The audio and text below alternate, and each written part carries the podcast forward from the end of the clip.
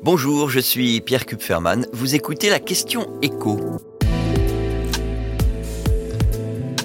Comment le gouvernement compte-t-il mieux lutter contre la shrinkflation?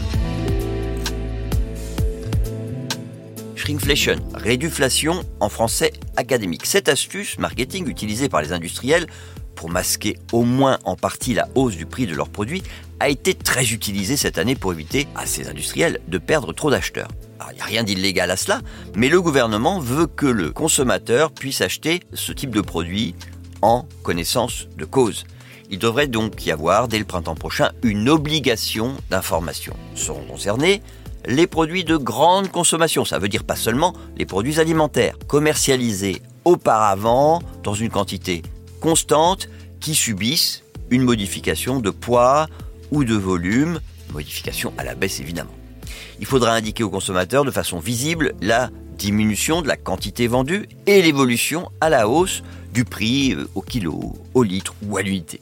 Je vais vous donner un exemple de message que le consommateur pourra voir avant d'acheter un, produit visé par cet arrêté. Pour ce produit, la quantité vendue est passée de 300 grammes à 250 grammes et son prix au kilogramme a augmenté de 11% ou de 45 centimes. Le gouvernement va confier cette obligation d'information à la grande distribution. Seront concernés les hyper et les supermarchés, mais pas les magasins alimentaires de moins de 400 mètres carrés, donc pas les supérettes, pas les épiceries. Ce seront donc les commerçants et non les industriels qui seront sanctionnés s'ils n'informent pas les consommateurs. Évidemment, ça peut sembler injuste puisque dans la grande majorité des cas, cette shrinkflation concerne des produits de marque nationale et pas des produits vendus sous euh, marque distributeur. La ministre en charge du commerce, Olivia Grégoire, a opté pour une solution facile à mettre en place et moins coûteuse. Certaines chaînes de supermarchés avaient d'ailleurs déjà utilisé cette arme de l'information aux consommateurs pour pointer du doigt des produits de marque nationale dont l'augmentation de prix pouvait passer un peu inaperçue via cette technique.